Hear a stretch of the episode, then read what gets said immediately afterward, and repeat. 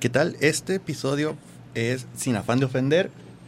Eh, si te ofende, ve a terapia. Y si no te sirve la terapia, ve al psiquiatra. Qué buen remate. Todo esto es chido. Eh, buenas, buenas, buenos días. Buenos días, Noches. buenas Buenos tardes, días, buenos buenas días. noches. Ya, sa- ya se la saben. Está, está raro cuando no está el, el nocturno para que, para que empiece con sus cosas del... del no, no, no, no, el freestyle no. El, el inicio. Cuesta, cuesta bastante. Pero bueno, eh, hoy tenemos un invitado, también colega de la carrera, pero lo que nos trae aquí es su em, carrera técnica. ¿es? Ajá, sí, Ah, entonces, enfermería sí. técnica. Ah, que es, eh, pues ya la dijo, nos spoileó. Enfermería. Este, Raúl. Raúl, ¿Qué tal? ¿Qué tal? ¿cómo te encuentras días. el día de hoy? Muy bien, a gusto. ¿Y ustedes qué tal se encuentran? Apurado todavía, pero ahí vamos sacando la cosa. Muy bien, ¿qué tal? Los finales. Efectivamente. Cuestiones de, ya ves, los finales. Así son. Fin de semestre. Ah, aquí ando, a gustito con el aire. Yo ya, yo ya libré, güey. Ya, ya libré el semestre. Ya estoy. Ayer lo, lo, Lo libramos. disfrutamos. Lo libramos. Eh, estuvo, estuvo disfrutable el día de ayer. Este, qué, qué bonito. Eh, pues, ¿cómo, ¿Cómo decirlo? ¿Cómo decirlo? No ando fluyendo ahora. ¿Tienes un bloqueo un tanto mental? ¿Ocupas algo que te vuele la mente? No sé. Un apoyo. Un 12. Un sustento. Un 12 de chelitas. Uy, por favor, con este calor. dan ganas, dan ganas. Pero, en fin, el tema al que veníamos a hablar de hoy es... Venimos a abordar ciertos aspectos que acá mi, mi compadre le tocó experimentar en su estadía de, de, de enfermero. Ujú. Digamos que empecé a hacer mi, mi servicio.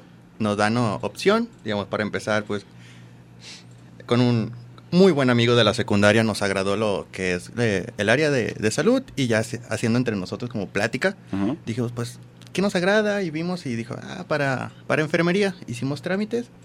Ahora sí que él entró primero. A mí me, yo entré en segundas listas. Ya lo que pasó después fue de que a transcurso de la, de la carrera, pues vas viendo como un poco como en psicología qué te agrada más, hacia qué rama le quieres como tirar.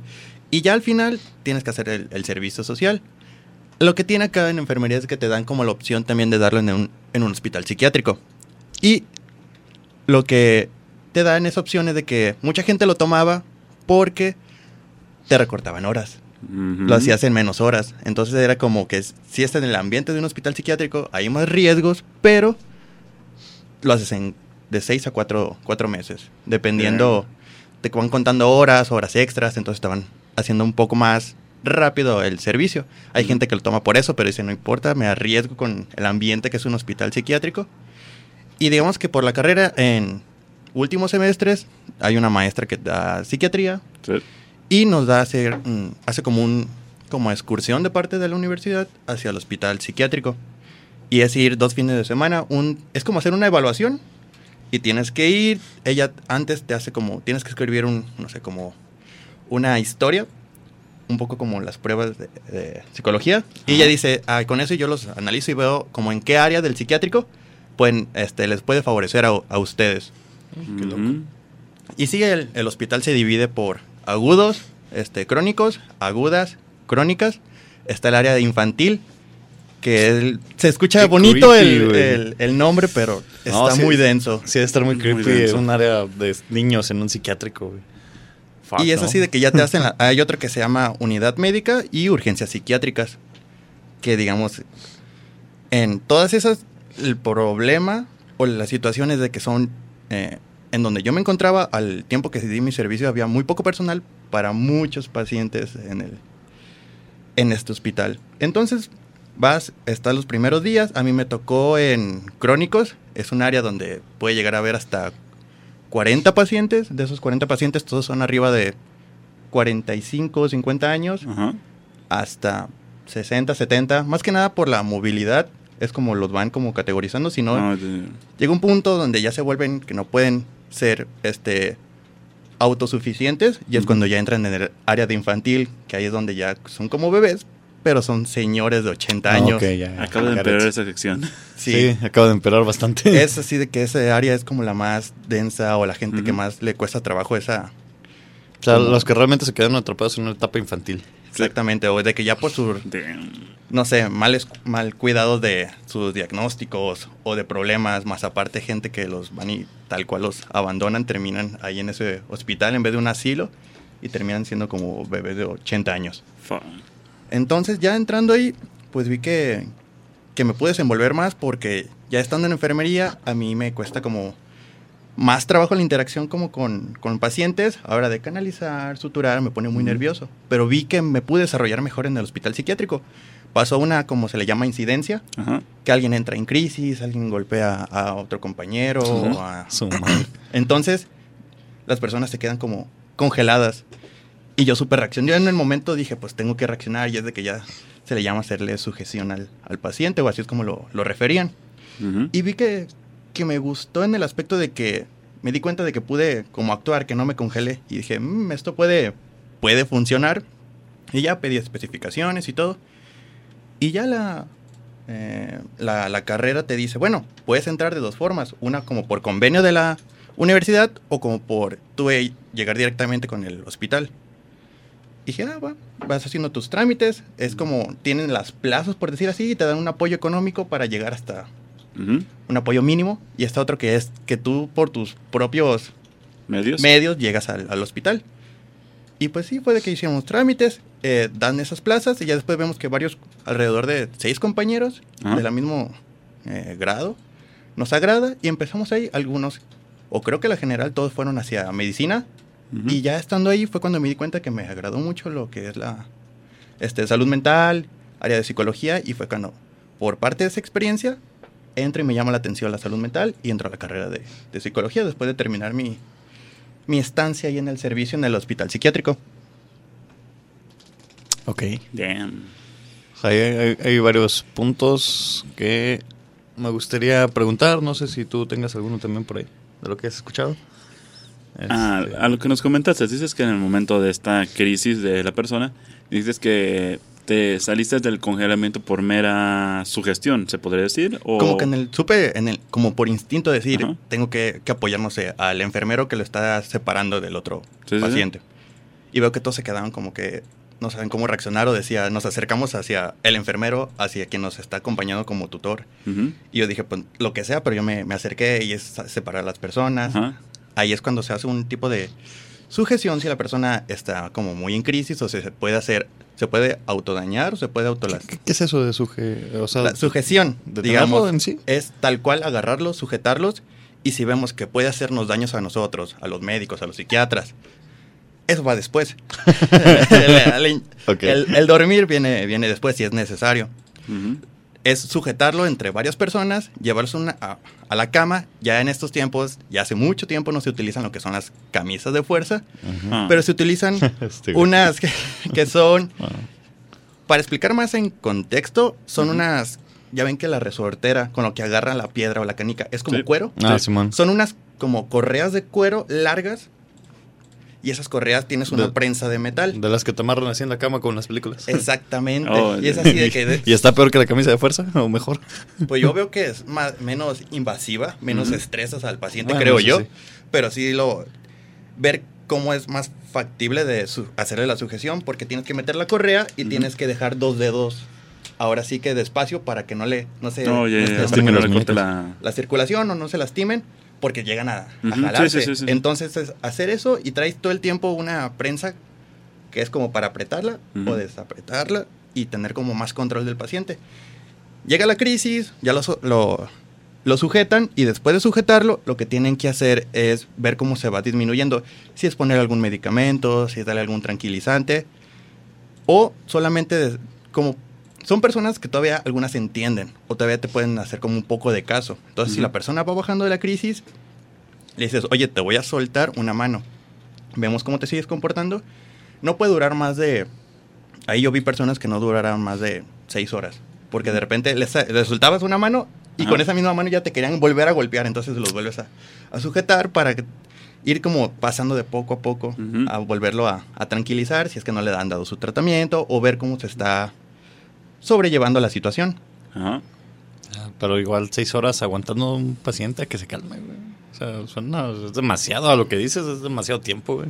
Sí, y es que hay veces, pues sí, dice, se le puede dar un tratamiento, pero hay veces que en los sectores de salud no hay No hay tratamientos para... Sí, bueno, suele pasar. ¿no? Ajá. Cosas de presupuestos y, y cosas de ese estilo que no. Pues no es algo que nosotros podamos hacer mucho, entonces, pues, qué Sí, la triste. verdad. Este. se me fue el, el avión de lo que te iba, a- te iba a preguntar, güey. Bueno, entre lo que lo cachas, un comentario es que sí, considero que sujetarlo con las mismas correas es mucho menos invasivo que poner una camisa de fuerza, ya que con la misma sí o sí tienes que poner en cierta posición. Y bueno, al menos la idea popular es, le pones la camisa, lo sujetas y lo avientas a una habitación blanca. Ajá. Es directamente la sensación de... Muy cliché. Sí, Demasiado de, de película. Sí, sí. Muy cliché. Pero por la mera idea del que ya te están restringiendo a ese nivel tus movimientos y todo lo que conlleva el proceso de ponerte la misma camisa, es así de que siento que ya te están encasillando en esta situación de ya te están viendo como un loco. De ya no puedes hacer nada para cambiar eso. Así que, ¿qué más da? Pelea, darle la razón. Sí, sí, sí, hay gente que, que te entendía, te apoyaba y te decía, hay gente que te decía, oye, ¿me puedes sujetar? Siento que me voy a poner mal. Y te decías, ok, como ese tipo de conciencia de decir, sabe que tiene un problema y que se que está a punto de entrar a la crisis y veías a la gente, hay algunos que se lo hacían nada más como por llamar la atención y hay otros que veías su diagnóstico, veías su, su carpeta y decías que varias veces había pasado que se o trataban de, de- de hacerse daño o decías que una voz me está diciendo que te, que te ahorque y te quedas así de, mejor No. si, te, si te sujeto porque me lo estás pidiendo. Gracias, gracias, que considerado. Ya que me Pues lo por las buenas. Justamente esto lo, lo empato con los ataques de ansiedad que sufre la gente, que realmente lo- a lo que te enseñas o lo que te puedes enseñar de forma autodidacta es a saber cuándo van a llegar. Este, digo, a veces desgraciadamente no puedes hacer nada para evitarlo, pero sabes cuándo está a punto de llegar ese momento y, y ya tienes las herramientas para prevenir que realmente entres en este ataque de ansiedad o en esta crisis de ansiedad. Entonces está chido que alguien con distintos eh, trastornos mentales posiblemente diagnosticados, este, a lo que dices, bastante, eh, o sea, un grado Elevado. elevado, tengan, eh, tengan esta capacidad de poder eh, saber cuándo les van a dar una crisis y poderse controlar a, a tiempo para evitar dañar a terceros por cosas que ya no pueden controlar. Sí, porque llega un punto como que los deshumanizan y piensan de Ujú. que no están conscientes de lo que están viviendo. Y claro que lo están viviendo, claro que saben que están en un problema, saben que se les hacen las evaluaciones o se le llaman en tiempo y espacio, Ujú. que les hacen las preguntas y si sabes dónde estás, sabes qué día es, aproximadamente, Las- las- hora, la orientación. todo lo de orientación. Y de repente hay gente que sí te dice, no, pues estoy aquí desde hace 15 años y es personas que acaban de entrar, cositas así. Pero ya vas viendo qué es lo que trae eh, como las afectaciones, cuál es el, la razón del por qué. Y te das cuenta que hay veces que son personas que son demasiado inteligentes y al tal grado de que son capacidades muy, muy inteligentes, pero son personas que tienen su diagnóstico psiquiátrico y que terminaron y dices, esta persona, una anécdota, para empezar con, con las anécdotas, un político, él hablaba tres idiomas, le preguntabas, te, te contestaba y te decía en dónde trabajó, eh, que, a dónde iba, jugaba a- ajedrez, me ganaba, este, jugaba este, dominó, baraja, te explicaba cosas de leyes, este, en dónde estuvo, cuál fue su puesto, y no- le, viendo su como diagnóstico, nos dice que, ¿cuál fue su perdición? El poder. Y haces así de que uh, te quedas así de en qué aspecto y ya te puedes decir, llega un punto donde tienes tanto poder, tienes, te acerca muchas mujeres, muchas sustancias y él estaba ahí por TLP, ya un trastorno límite de personalidad que le causaba problemas, llegó a tener hasta procesos legales. Pero pues esto ya, digo, justamente a lo que acabamos nosotros de, de experimentar en la última casa que tuvimos, ya podemos diferir un poco en ese diagnóstico del TLP por el simple hecho de que mencionaste sustancias. Abuso de sustancias. Y sí, dice que fueron como diferentes diagnósticos, pero te das cuenta de personas con poder, gente con demasiados niveles este, de estudios, no se libran de estas situaciones psiquiátricas de terminar en un hospital. Sí, digo, también ahí ya afecta un poco el, el, pues, el diagnóstico. O sea, acabar en un psiquiátrico por problemas de adicción a otras cosas está, pues, digo, no sé qué tan chido esté. Para nada está chido. O sea, digo, si ya de, de entrada los anexos son bastante eh, pesaditos en este... Extremos en otras palabras. eh, pesaditos. Este... Acabar en un psiquiátrico, está, sí, creo que está dos veces, tres rayas más arriba. Sí, sin pedos. Algo que noté y que se repetía bastante, por no decir casi... No, no en la mayoría, pero sí bastante. Había muchas relaciones con abuso de sustancias. Y más como en relación con mujeres. Eran problemas amorosos y relacionados con sustancias y terminan en el psiquiátrico. Ah, caray. Sí, parecía mucho de que leía las historias y era de que el esposo le engañó, el ¿Gente esposo de qué edad? De arriba de desde 25 años, 50, es gente de que por problemas de sustancias, Pero en promedio- pero relacionado. Yo creo que No- me tocó un promedio de, no sé, del, de 10 casos que llegué a leer de mujeres, 5 eran de por abuso de sustancias relacionado Ujú. con problemas amorosos. Damn. Ok. ¿Pero en qué rango estaban? Es Lo que, ¿De- de la edad? De edad, es lo que me interesa. 25 a 45 años. Es que, digo, mientras sea una edad más, más alta, todavía están estas creencias arraigadas de que, pues, para eso son psiquiátricos, ¿no? Para cuando estás, pues, pues malito, ¿no? Sí. Dicen. Este, para no decir otras cosas más. Pero acá. que me, me saca de onda es de que mucho todo relacionado con problemas amorosos. Sí, y y- como el, y- y el como- duelo con... Y como bien hemos visto, son cosas sociales, o sea, no, no es necesario estar en un psiquiátrico para salir de esas situaciones.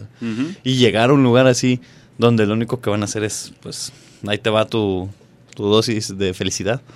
Este, no vas a conseguir ningún progreso como tal en un problema de este estilo. No digo que no sean necesarios psiquiátricos, porque digo, ya lo has mencionado, hay bastantes este diagnósticos críticos de cosas ya que uno no puede, a veces hasta uno como externo no puede controlar y cuesta bastante, pero cosas así de, de sencillas se pueden arreglar simplemente con, con terapia Sí. normal, sin ningún problema, no Sí, hay no necesidad de un tiene ese, apoyo que al final se llega a tal magnitud que es, es necesario hasta la atención de internarlos. Pero siento, siento más que ahí es por... eh, Por puede la- ir más por el lado de terceros que se quieren quitar la responsabilidad. O sea, mejor vas, te encierras y pago lo que tenga que pagar y ya. Es un punto bastante bueno lo que está diciendo Lu, principalmente porque en los mismos asilos podemos notar que sucede eso. Personas por querer quitarse la responsabilidad de estar manteniendo o incluso simplemente estar al pendiente de una persona mayor, prefieren mandarla a un asilo y dejarla desahuciada ya. Sí, se les hace más fácil y más porque tienen el tiempo de tener que moverse hasta allá, verlo, dedicar un tiempo a la semana, ir a ver al, al familiar, pero al final te das cuenta que sí ayuda demasiado a la hora de la recuperación o hasta en la hora de estar, no sé, se siente el a gusto porque a veces dice, me tratan mejor aquí que en mi casa, porque Damn. gente sin tal vez bajos recursos, gente que, que llegan hasta, los tratan no como un paciente psiquiátrico, sino hasta como golpes, este, lugares muy complicados. Entonces hay personas que dicen, prefiero estar en el hospital psiquiátrico que me visiten aquí, porque aquí me protegen, me ayudan, hasta me protegen de mí mismo si, si se me llegó a hacer daño. Entonces. Pero ya les- ahí les estás condicionando una, un estado de dependencia. ah, no, sí, pero ellos mismos dicen, prefiero estar aquí. Pues sí, Y la, eso la- sí- la idea es que se vuelvan funcionales. No, sí. Y lo que pasa es de que de repente la familia hace que, que avance demasiado como su progreso, que hasta se pueden dar de alta. Hay como una fase donde están ahí y de repente se llaman las eh, como áreas de, de recreación, por decirlo así, de que ya van viendo cómo van desarrollándose. Entonces llegan a tener un lugar ahí cerquita del hospital psiquiátrico, como casas donde ellos pueden empezar a vivir, hacer de nuevo su vida, empezar a ser autosuficientes, hacerse Pero con de esta dependencia de estar cerca del hospital. güey. Exactamente. Y es así Ah. como empezar a, a dar de que, oye, no te quieres regresar con tu familia, pero si quieres seguir adelante, les va dando el apoyo para ir como, ya pueden, llega un punto donde ellos pueden salir del hospital a trabajar y pueden regresar. Y es como darle ese como continuidad a ir saliendo de, de- del hospital. Y vas viendo mucho que van mejorando cuando la familia está presente, cuando la familia va y apoya, va y los visita y es constante, eso ayuda bastante a que los pacientes se recuperen más pronto. Digo, va más por este lado, este, del, justamente de las redes de apoyo. o sea, Si no tienes ninguna red de apoyo, pues es más complicado que tú logres salir de. Siempre es importante tener tu red de apoyo primaria, que es la familia, en, en, en óptimas condiciones. Al igual que, pues ya, este, ya como extra la herramienta de la red de apoyo social. Pero digo, en este caso está casi imposible que alguien, este, en este tipo de situaciones tenga un apoyo de red, este, de red social más cercano al, al- a la familiar y digo, bien lo dices tú y lo hemos visto em, durante la carrera, que, este, que mientras más apoyo tienes, más fácil es salir de situaciones. Entonces, por esa parte te la compro, pero sigo diciendo que siento que es... Mucha dependencia. Los hacen dependientes a, a estar cerca del psiquiátrico por, por si, ah, si un día ya no puedo, me regreso, ¿no? Haces esta regresa. Ah, pues aquí está, aquí está cerquitas, me voy por acá y que me calmen otra vez. Lo y- considero hasta que puede ser hasta su nueva red de apoyo o su nuevo como, ah, si pasa algo, sé que puedo acudir como con ellos, pero... pero no está bien que es llegue a tal punto. Es Si que no más tiene- apoyo ya es dependencia. O sea, es este, ya es algo que, que está ahí. Y, y si te quieres evitar, digo, yo viendo desde el lado más eh, negativo, este, por, por poner pues este contrapeso, ¿no? Este, si te vas por ese lado, pues sí dices, güey, ya no- yo ya no quiero hacer esto, o ya no sé, no me gustó trabajar, ya me aburrí de trabajar, y este voy y me mejor me interno otra vez, a que me cuiden ahí. Porque tienen esta, pues esta, bueno, yo lo veo así, tienen ya esta dependencia por como la ha estado tratando de poquito a poquito. En lugar de, de empezar a soltar más la rienda, es como que muy poco hasta el punto en el que, ah, ya mejor de aquí no camino, aquí estoy bien". Sí, y más que nada también me imagino que se hace tan ah, como lento la progresión, porque también llega a punto donde las personas, ok, ya empiezan a tener esa salida, esa libertad, y es gente que ya tiene este como el po- posible eh, caer en crisis, volver a utilizar consumo de sustancias. Entonces, como que cuidan, yo creo que esa parte de ir progresando lentamente para que si va a ser la reinserción a la sociedad, Ujú. sea con bases, fundamento de que en verdad va a poder la persona. Por eso lo veo que sí se me hace bien, pero a la vez sí tiene un punto el decir no lo hagas tan dependiente de aquí. Tú sal y haz lo que tienes que hacer, pero sabes que está la herramienta. No que aquí tienes que venir, pero está de que posiblemente, como tenemos el apoyo de, de ir a, a, a- a- ¿Cómo se llama? A terapia, sí, ir a terapia, sabes que no es como que, ay, ahí voy a ir todo el tiempo, pero está esa herramienta que Sí. puedes utilizar. Sí, pero pues ya hay, digo, justamente deberían de tener asistencia psicológica también, no más, Sí, sí, sí. más allá de psiquiátrica. Así es. Entonces, pues digo, la, la, la mejor mancuerna que hay es apoyarte de tu psicólogo junto con las herramientas que te da el, el psiquiatra, pero no hacerte, pues, esta dependencia, digo, reitero un chingo con esto. Eh, Hay una cosa que me gustaría hacer énfasis de que creo que lo estamos enfocando mucho al margen de edad que está dando de 25 a 40 años. No, en general, o sea, en general. El Eh. margen nomás se lo pregunté por lo de las parejas, por esta idea de, de, de lo social. Sigo sintiendo que está siendo demasiado tirado para allá, aunque por personas de ya mayores de edad, de 60 para arriba, puede presentarse esta ayuda que le estén dando. Pero ahí es donde entra la los casos que, bueno, a los que he visto yo en estadísticas son más que nada las, la, se los van dando entre más o menos mitad y mitad, entre personas que sí quieren apoyar, que van a ayudarlo, y las otras personas que simplemente quieren desobligarse de las personas. Y si bien a estas personas mayores, las cuales, dejando de lado un poquito a este grupo en el que tienen el apoyo de su familia, tienen esta red de apoyo de la misma, ¿qué sucedería con estas personas las cuales las dejan con la mera presencia semanal?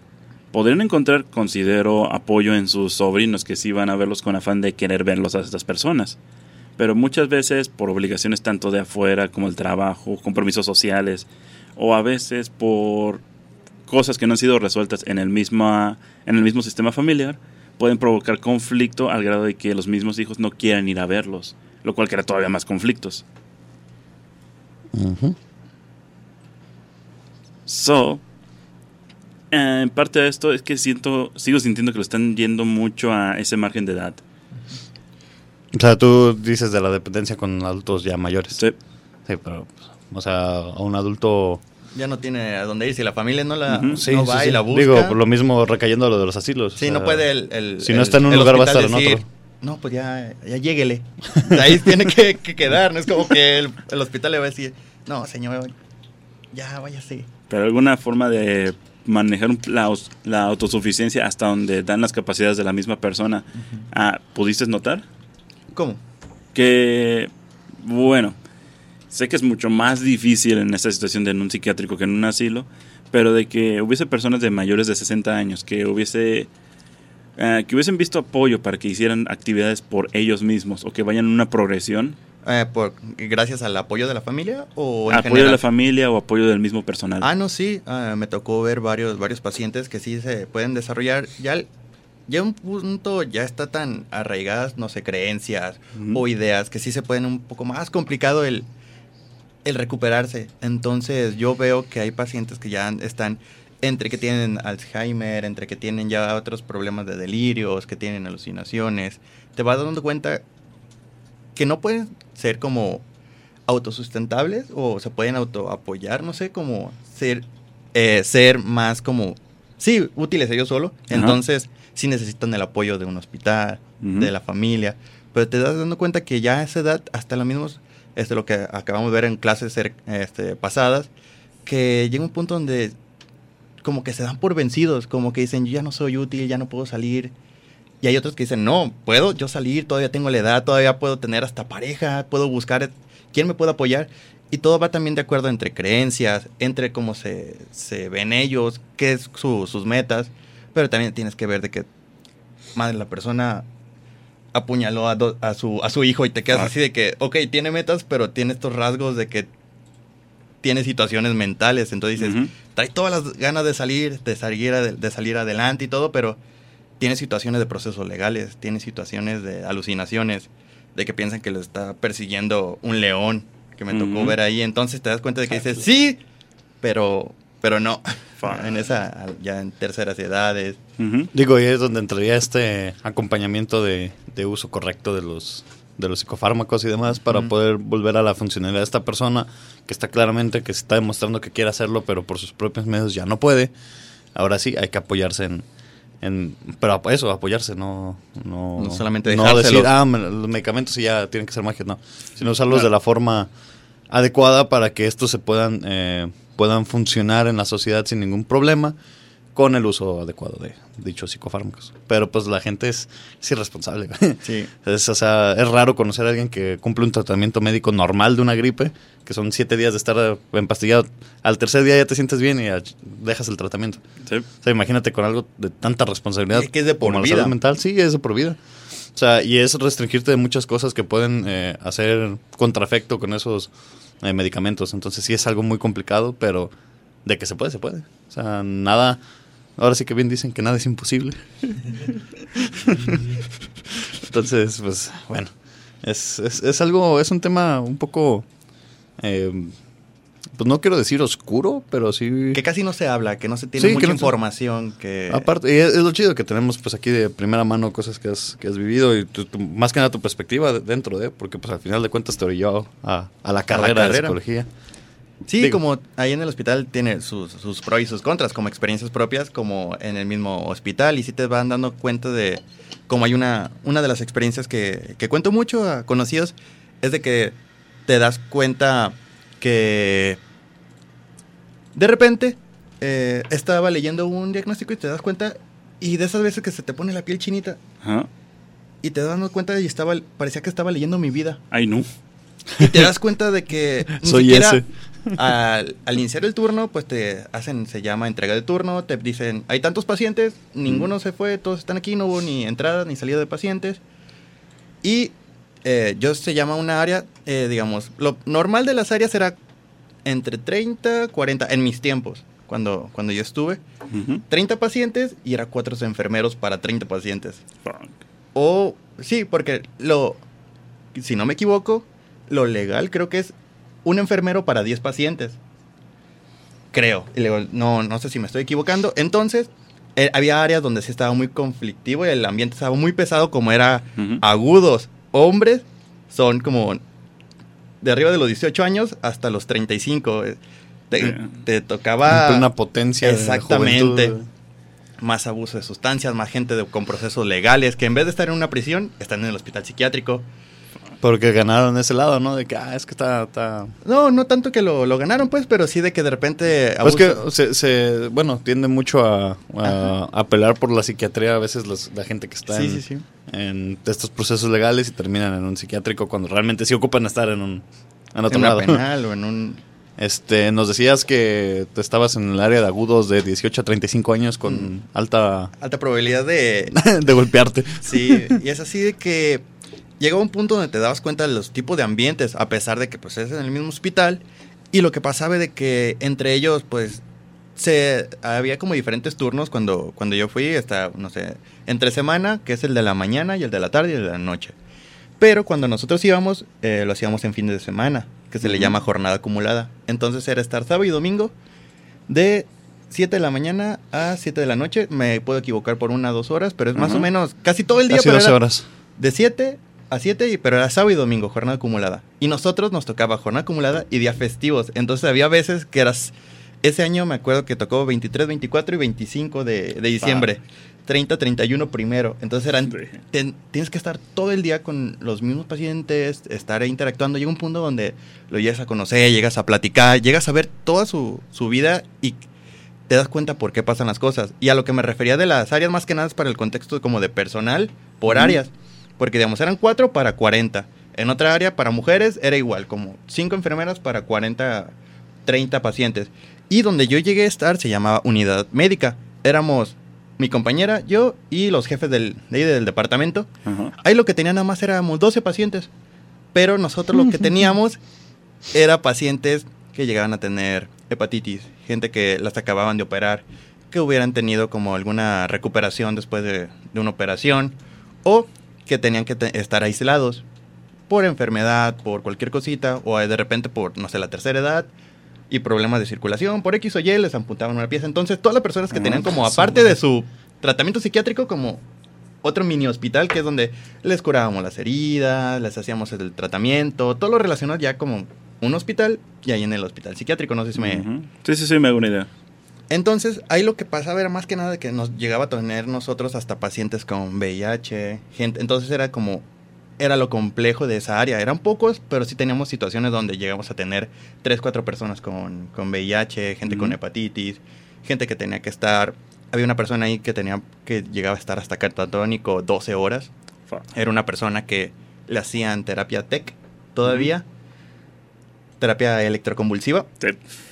Y lo que pasaba era que se sigue haciendo y veíamos que sí le daba como apoyo o sí le llegó a ayudar mucho la- las terapias, pero se Mm. necesitaba ahora como para darlas, tienen que hacerse muchas pruebas, muchos laboratorios para ver si sí está apto para dar la- las terapias. Entonces, era lo complejo de esa área. Y era un pasillo largo al que llegaba que era De eso Urgencias- nos daba a comer Diosito psiquiátricas.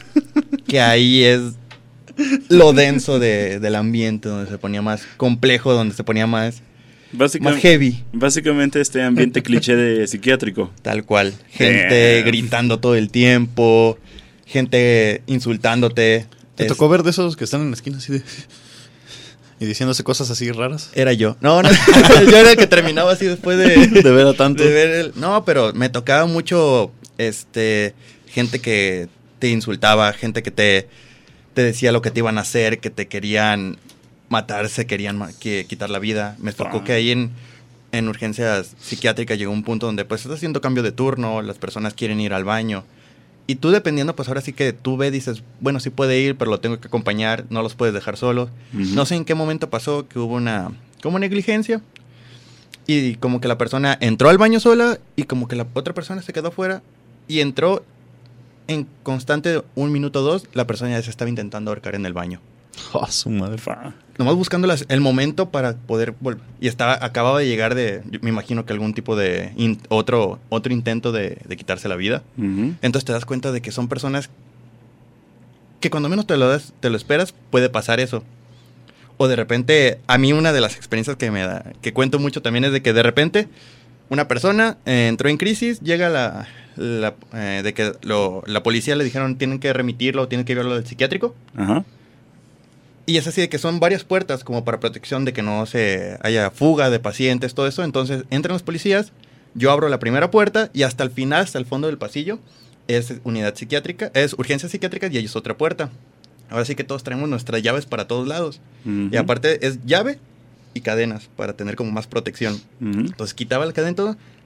Y se me hace tan, tan creepy la situación porque es una persona más alta que yo, no sé, 2 metros 10 Ah, un, eh, tipo la roca, sí, pero me lo están dando, pero la, la, la situación es esta. Los policías les quitan las esposas y me lo dan sin esposas. Y es así de que no, mejor déjeselas. Dejar a las esposas, yo le pongo nuestros medios de seguridad y Y ya es así de que en ese momento es cuando sí te tienes que hacer de esa, como de decir, tú mandas aquí, te tienen que hacer caso. Porque con tantito que te ven, que ya estás dudando, que ya te, te pueden agarrar de un lado, te pueden soltar un golpe, te pueden. Entonces, tú eres el que da las órdenes, seas pasante, te tienen que respetar, te tienes que hacer a que tu voz te hagan caso. Y decir, aquí nosotros somos los que ponemos las reglas y acompáñame por favor, eh, coopera.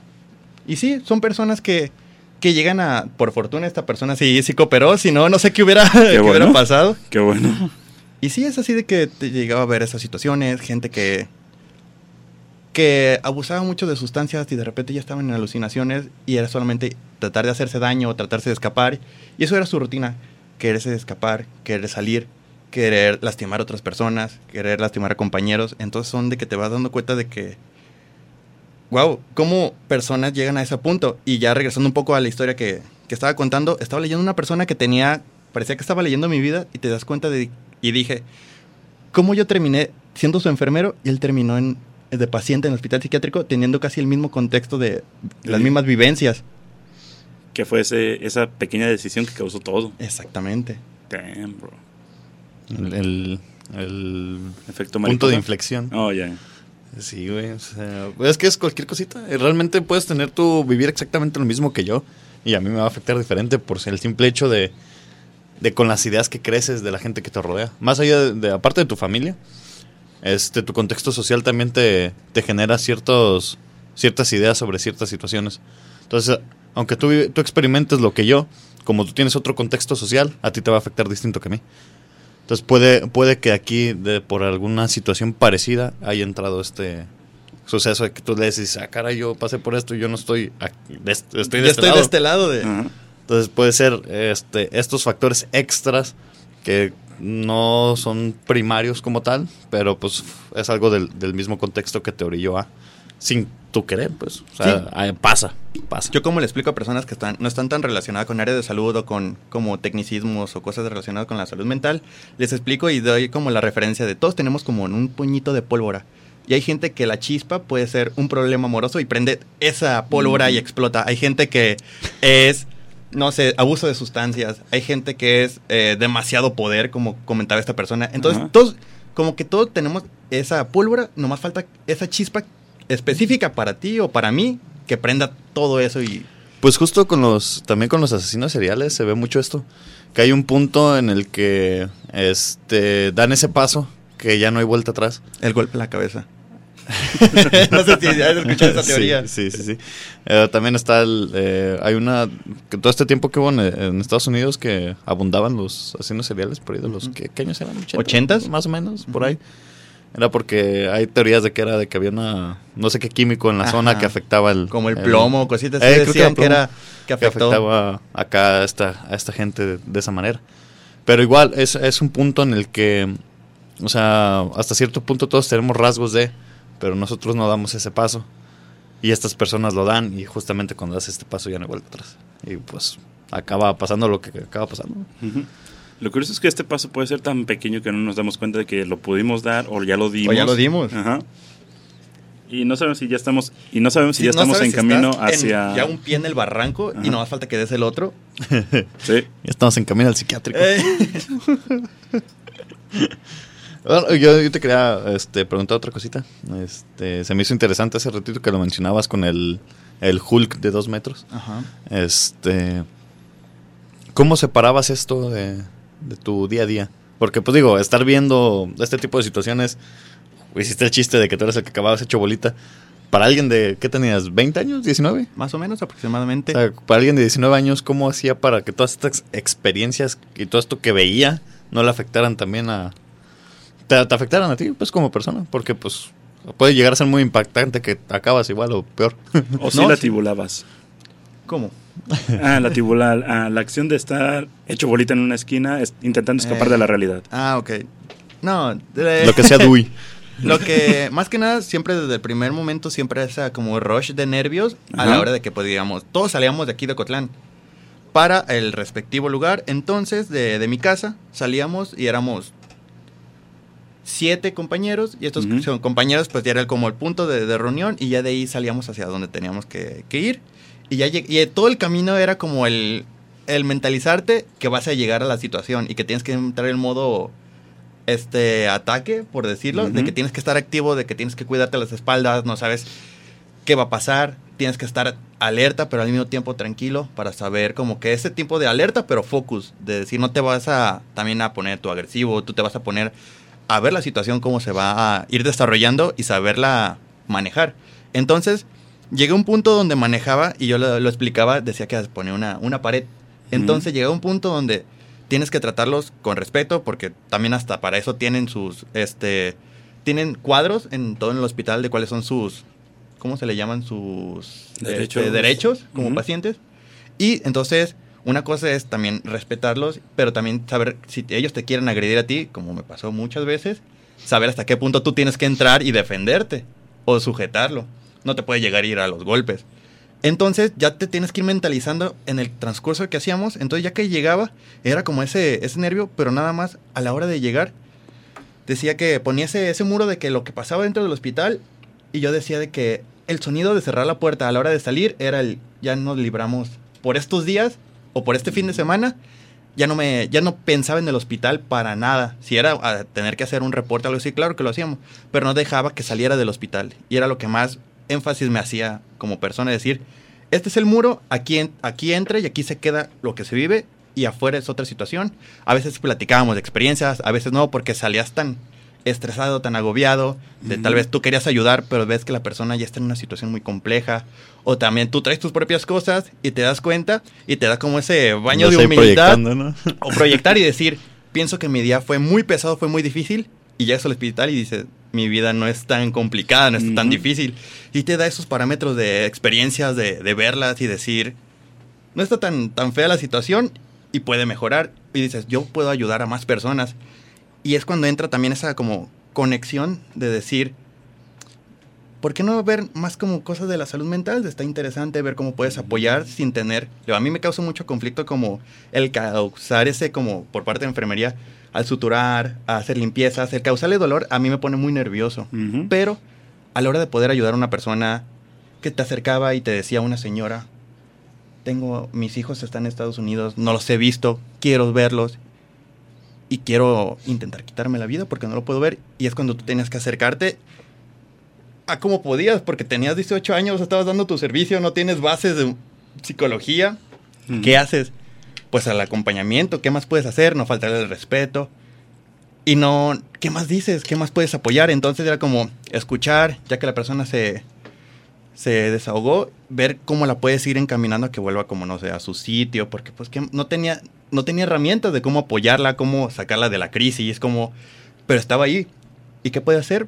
Acompañarla. Y es así de que te das cuenta de que dices, bueno, por lo menos con la compañía puedes empezar a apoyar a personas que lo necesitan. Y ya eso me dije, bueno, tengo ese como esa tranquilidad, ese momento, en momento de crisis que las personas ocupan hablar y no pensar en sus problemas o en hacerse daño, yo puedo estar. Y fue como me empezó a llamar la atención la, la carrera de psicología. Y fue con el paso que, que di. Y fue entendiendo más como esos tipos de muros para situaciones, como tengo el muro para que me afecte hasta tal grado o lo que nos dicen, eh, ahora ya estudiando la carrera, de no tomarse las cosas personales, tomarlos más éticos, objetividad. objetividad. Tenemos un episodio de eso, escúchenlo. Está chido. Entonces El sí te va dando todas esas, esas herramientas en, en el hospital, en el hospital psiquiátrico. Justo, eh, nomás para retomar un poquito, eh, bueno, no para retomar, para aterrizar, esto de los muros es vendría siendo como, este, para los comediantes es el personaje, ¿no?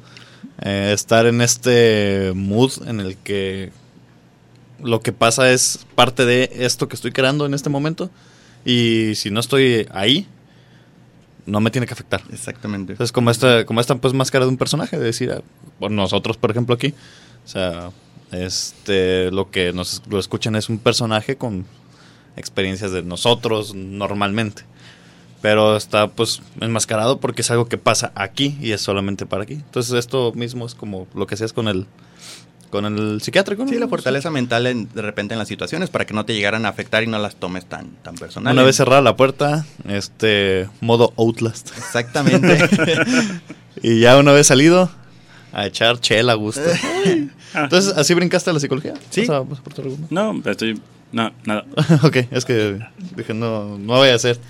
Eh, llegas a la psicología, digo, porque ahorita tu trayecto, o sea, digo, vienes de un psiquiátrico y el- los proyectos que traes ahorita, nada que ver. Nada que ver. O Nada sea, que ver. Entras a la psicología, ¿en qué momento haces este otro salto a, a lo que estás haciendo? Pues, Ah, del, del proyecto Ajá. actualmente, pues más que nada siempre me ha gustado la fotografía, siempre me ha gustado eh, esa parte.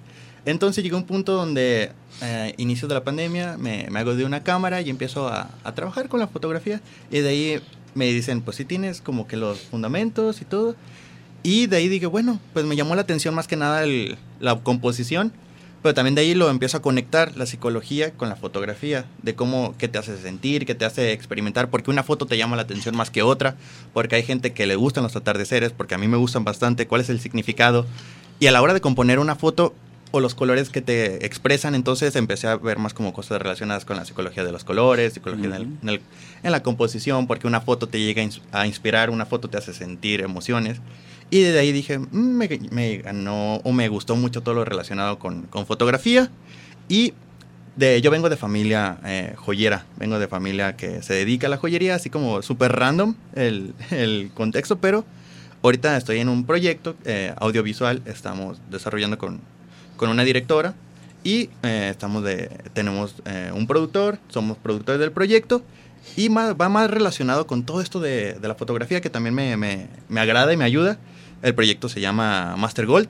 Es un proyecto que estamos ahorita desarrollando que va relacionado un poco entre joyería y este los invito o puedo pasarles el Kickstarter, que es donde estamos haciendo como una recolecta de gente que quiera apoyar el proyecto y va un poquito encaminado a, a joyería y la cultura y varias culturas y cómo se puede relacionar el proyecto con, con la cultura y la, la joyería. Ahora sí que si gustan ver un poco más del proyecto, este eh, lo encuentran en, en redes sociales. Está como Master Goal Oficial, Ajá. ahí donde vamos a estar este, relacionando. Y sí, fue de que me gusta mucho la carrera de, de psicología porque siento que la puedes utilizar para casi bastantes este, ramas como oficios, como personalmente. Entonces siento que la carrera me ha ayudado en ese aspecto, como decir, bueno, si no lo puedes eh, utilizar por aquí, lo puedes utilizar ya sea en lo social, ya sea en lo organizacional, ya sea este clínico. Entonces le he encontrado como qué fundamentos puedo apoyar de, de la psicología para ir a, a, no sé, como a mi hobby y que mi hobby se vuelva mi oficio o a lo que me pueda dedicar. Ujú, ok, ok. Muy interesante como lo estás planteando. Ustedes ahora yo les hago esta pregunta. ¿Han visto en qué otras cosas que no sean escolares o personales eh, todo lo que han aprendido de psicología, en qué les ha ayudado? Bastante en desarrollo personal. Sí. En desarrollo profesional, sí, bastante, he de admitirlo. Más que nada por el trato con las personas. Saber en qué momento es óptimo ah, avanzar un poco más o directamente retrasarte o quedarte ahí donde estás. Porque no siempre es adelante o hacia atrás. Hay muchas veces en el que estar en un momento, en un punto neutro en el que no te avanzas o retrocedes es lo mejor. Y esto más que nada de cara a mi oficio, clases de inglés. Ah, lo noto mucho porque me llega a notar con ah, alumnos que son muy tímidos o que quieren hablar demasiado. Con los tímidos tengo que saber cómo darles el soporte para que puedan avanzar más o se expresen mejor. El mientras, mientras que con los que son más Extrovertidos. extrovertidos es saber cómo poner límites sin que se sientan ofendidos o que sientan que no quiero que participen. Sí, como tener ese tacto de saber en qué momento y con quiénes y cómo... Exacto, exacto, exacto. Ah, usted, Lu, No, también ahí, ahí en eso, en eso, en eso. Sí. No, pues eh, sirve para todo, güey. Digo, ahorita este, ando chambeando de, de- de mesero allá en, en mi ranchito. Y este también aplica, o sea, hay que saber cómo convencer a la gente de, de que les conviene más uno. En este caso de los platillos, ¿no? Este, pues ahí hay unos que traen comisión, ¿no? Y hay que saber. Digo, la labia entra, ¿no? Pero si tienes algunas ciertas maneras de convencerlo con pequeños tips que nos hemos topado por la carrera, pues también, también ayuda. Realmente la psicología la puedes aplicar en cualquier, en cualquier aspecto. Sí. En realidad. Ya sea aquí, incluso en el, en el podcast. O sea, la idea es, sí, cotorreamos y demás. eh, tenemos nuestros temas serios como el de hoy. Tenemos temas que es para reírte a, a más no poder. Pero saber pues, el momento, saber sí, también cómo sí. comportarte dependiendo Exacto. de los temas que se están correcto. hablando. Y este y está chido porque a pesar de todo eso, el, el mensaje que, que queremos estar, o, o más bien que estamos eh, clavando ahí poco a poco en, en nuestros, en, nos- pues en la gente que nos escucha, es el, el de ir a terapia, normalizar poco a poco esto, porque pues quieras o no, con uno de los que nos han escuchado, que haya dicho, pues deja voy a ver qué onda. Y estás Ujú. haciendo la diferencia. Ya, Sí. con eso ya es... Ya estás evitando que dé ese otro paso. Ajá. Exactamente. Y si ese uno va y le cuenta a alguien que sabe que está en una situación similar y esto se esparce a hacer dos y demás, pues qué mejor. ¿no? Y después es parte, o sea, hay que saber usar las herramientas que nos da la carrera en cualquier cosa que hagamos. Y pues, digo, tú estás en un proyecto audiovisual que, que te causa mucha ilusión y además, eh, hasta donde yo sé, lo has estado manejando, digo, has estado convenciendo a la gente. Sí, Por lo que quiere- lo que Sí, quieren. Sí, Sí, te dan esas herramientas de saber cómo, cómo entrar, cómo, Cómo acercarte. Cómo acercarte y cómo presentar los- el, el proyecto, porque sí, la verdad creo mucho en el proyecto, me gusta mucho y tienen muchos este, beneficios que queremos porque puede ayudar hasta a las personas que tienen ese como, no sé, ustedes saben que, no sé, en, en el antiguo Egip- eh, Egipto tienen como piezas de oro o el bastón, todo eso, pero saben quién las, quién las tiene, pero no se sabe quién la hizo, por qué la hizo, en quién se inspiró. Entonces, eso es un poquito como más de información del proyecto. Entonces, ¿por qué se utilizaba en unas culturas la joyería y por qué en otras con otro contexto? ¿Por qué en la realeza significa algo y por qué en los mayas significa otra cosa la joyería? No sé. Entonces, son cosas que se, que se dan muy interesantes y puedes entender el contexto del por qué y quiénes y qué representaba. Tal vez costaba la vida conseguir ese tipo de joyas en ciertos lugares y en otros era... Todavía. Justamente el oro no se consigue de la forma más segura del mundo. Digo, hablando de, de documentales de, de- de este estilo de como el que estás ma- manejando, estaba el de La fiebre del oro, no me acuerdo si era de Discovery o... Creo que sí era de Discovery Channel. Este, que era de que iban a, no sé si África o a lugares allá bien, bien pesados a, a, pues, a buscar oro, pero pues eran lugares que estaban controlados por milicia o, guerrille- o guerrilleros y pues se pone pues, peligroso, ¿no? Entonces es oro que es difícil de, de conseguir y desde ahí pues ya trae, ya trae historia, más Sí, sí, aparte sí, de lo todo. que se genera con ese oro. Está bastante interesante. Sí, ese es, pues tiene, tiene su historia, o sea, está, está chido, me, me, me late, me, me gusta. Ahí por si le gustan apoyar, pues ahí está la... la ¿cómo le La red social, eh, Master Gold oficial. Master Gold oficial en Instagram. En Instagram. Y ya pues ahí si quieren darle vueltita o si tienen gente que les interese, porque digo, aquí en Jalisco creo que es muy, muy sana la Eh, joyería, sobre todo en. Guadalajara. Se le considera, si no me equivoco, este, se le considera la capital de la joyería a nivel Latinoamérica, Guadalajara. Sí. De lo que uno se viene enterando. Sí, sí, sí. Entonces, este, pues está chido, es, un- es una manera de darle difusión a, a todo esto que...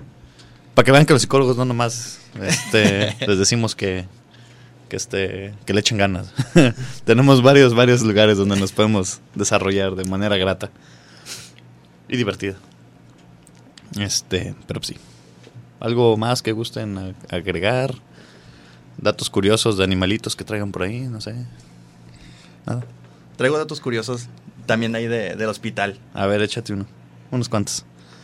El bien, bien random. Uno de los cafés preparado más rico que he probado ha sido en el hospital psiquiátrico. Café de cafetera, No, café no, de no. olla, café soluble. Hacen el desayuno y de repente te vas enterando de que llegan con las charolas para eh, darle de comida y te das cuenta que están dando café y sabes que ese café de los mejores cafés que, he probado. Ahora sí que de repente, pues sí, en, los hospitales tienen sus este como dietas especiales para algunos pacientes, hay otros pacientes que son líquidas, sólidas, pero hay un punto donde también hacen esa comida. Puedes tú decir, bueno, puedo yo llevar mi comida, pero está el comedor y tú te puedes acercar. Entonces, eso es muy, muy rico. Es, algo que, que me sorprendió y que me gustó mucho de ahí, ese dato. Dato random, este... el también- café del psiquiátrico. El café del psiquiátrico. Vamos muy bueno. por, vamos por un cafecito al psiquiátrico, ¿qué? si hace falta. Este, la... eh, de mala forma, una de las monedas de cambio son los cigarros. Ah, sí. Igual que en los, que en los penales. Entonces fue así de que te veías que la gente, hasta una situación que llegó a pasar una vez, nos contaron que un, un enfermero payaseando y jugando. Están tantas horas ahí que se ponen a platicar con los mismos pacientes, se ponen a jugar baraja. Ajá. Y uno nomás le, le comenta y le dice, oye, ¿qué harías por un cigarro? Y le dicen, no, no hagas esas preguntas. Estás en el lugar equivocado para preguntar eso. Y, dice, y lo único que dijo, toma el cigarro. Es lo mejor. Gracias por esa información tan valiosa. Te lo ganaste. ya no haré preguntas tontas. Sí. preguntas pasguatas. Este, personas que eh, ya el, el nombre se los daré fuera de, de terminar de, de grabar. Eh, una persona eh, intenta escapar, pero la- eh, yo estaba cambiando sábanas y de repente nos damos cuenta que tenía ingresó el un día anterior y tenía de que se había intentado fue la persona que intentó este ¿En el baño? en el baño Ajá.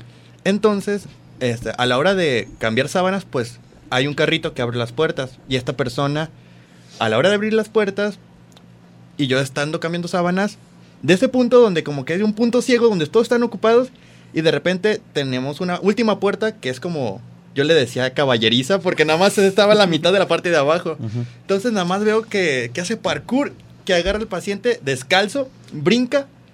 Nomás escucho que grita y que se, se sorprende la de la de limpieza, la que traía. el- Ajá. Y de repente empieza a sonar que todos gritan incidencia o incidencia y empiezan a y yo salgo corriendo y nada más veo que grita incidencia y hay, hay una parte ahí donde se ve están como la, la unidad de, de psiquiatría y estamos a medio patio y yo voy atrás de él corriendo en modo Terminator Ajá.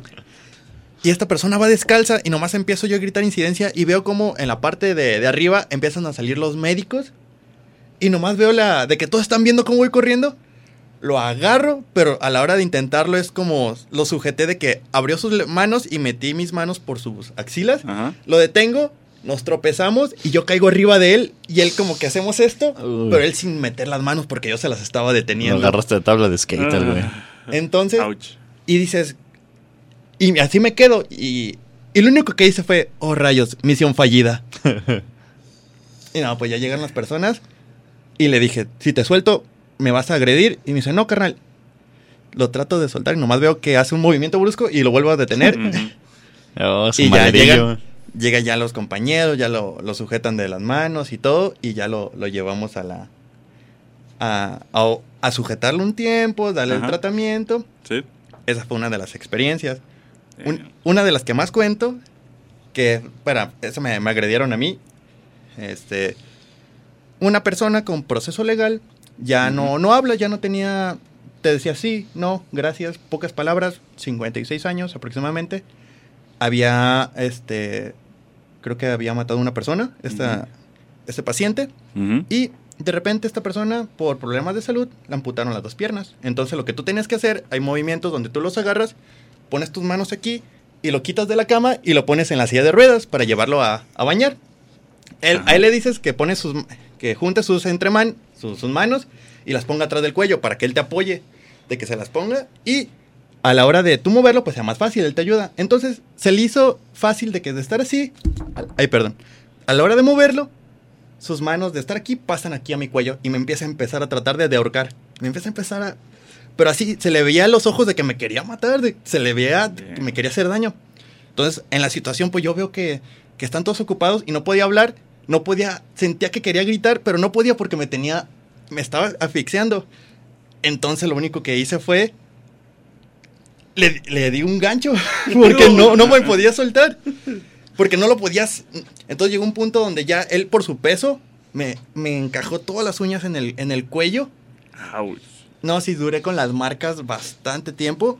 Entonces, lo, le doy el golpe, cae, pega con la pared, eh, perdón, con su espalda. Las camas son de metal. Entonces, la espalda cae, pega y cae al piso. Y ya es cuando empiezo a gritar de incidencia, incidencia. Y ya lleg- llegan y me ayudan a levantarlo. Y ya fue de que platiqué y le dije a la, a la jefa que estaba en el momento, diga, tengo que hacer algún reporte. Todo me dice, mira, para estas situaciones lo que tienes que hacer es que fue en defensa propia, que el paciente te empezó. Y sí, pues yo traía todo esto, entonces ya llegó como recursos humanos, llegamos y lo platicamos, Ajá. levantó un reporte de cuál fue la situación y qué pasó. Y ya fue de que en ese momento, pues ya se, se trabajó, se explicó y fue como que la persona ya nada más de repente me veía, pero tenías yo que seguir trabajando, seguía yo Ujú. ahí haciendo el servicio, entonces nomás como que me decía, esta persona, se, se me quedaba viendo muy diferente. Pero sí fue como de una de las experiencias más fuertes que me pasó ahí en el, en el psiquiátrico. Me pasaron muchas ya más chistosas. Esta fue- cerraste chido. con, con una gente muy emotiva. ¿no? este, pues es todo por hoy. Tus redes sociales, igual si quieres recordar. Eh, un poco. Raúl-Ponce24, me encuentran en, en Instagram. Y eh, Master Gold Oficial también. Instagram ahí por si gustan, a, gustan apoyar el proyecto. Apoyar y ver el Ujú. proyecto. A mí pueden encontrarme como axl.serrano819 en Instagram. Este, ahí te- por ahí tenemos el, aún tenemos el, el Twitter de Vizcaíno, este, donde sube todos sus proyectos, incluido este bonito espacio. Yo estoy como Lu.ramírez y nosotros somos el Concilio, Concilio Podcast, en todos lados. Igual como les mencioné en el episodio pasado, ya tenemos ahí nuestro link que le lleva los links de todas las aplicaciones en las que estamos. Eh, YouTube, eh, Instagram, Amazon Music, Spotify, Acast. Pero Eh, bueno, eh, nosotros nos, nos despedimos, nos seguimos escuchando la próxima semanita. Y yo les agradezco el espacio y el tiempo. Muchísimas gracias. No, gracias por, por Gracias a ti. acompañarnos.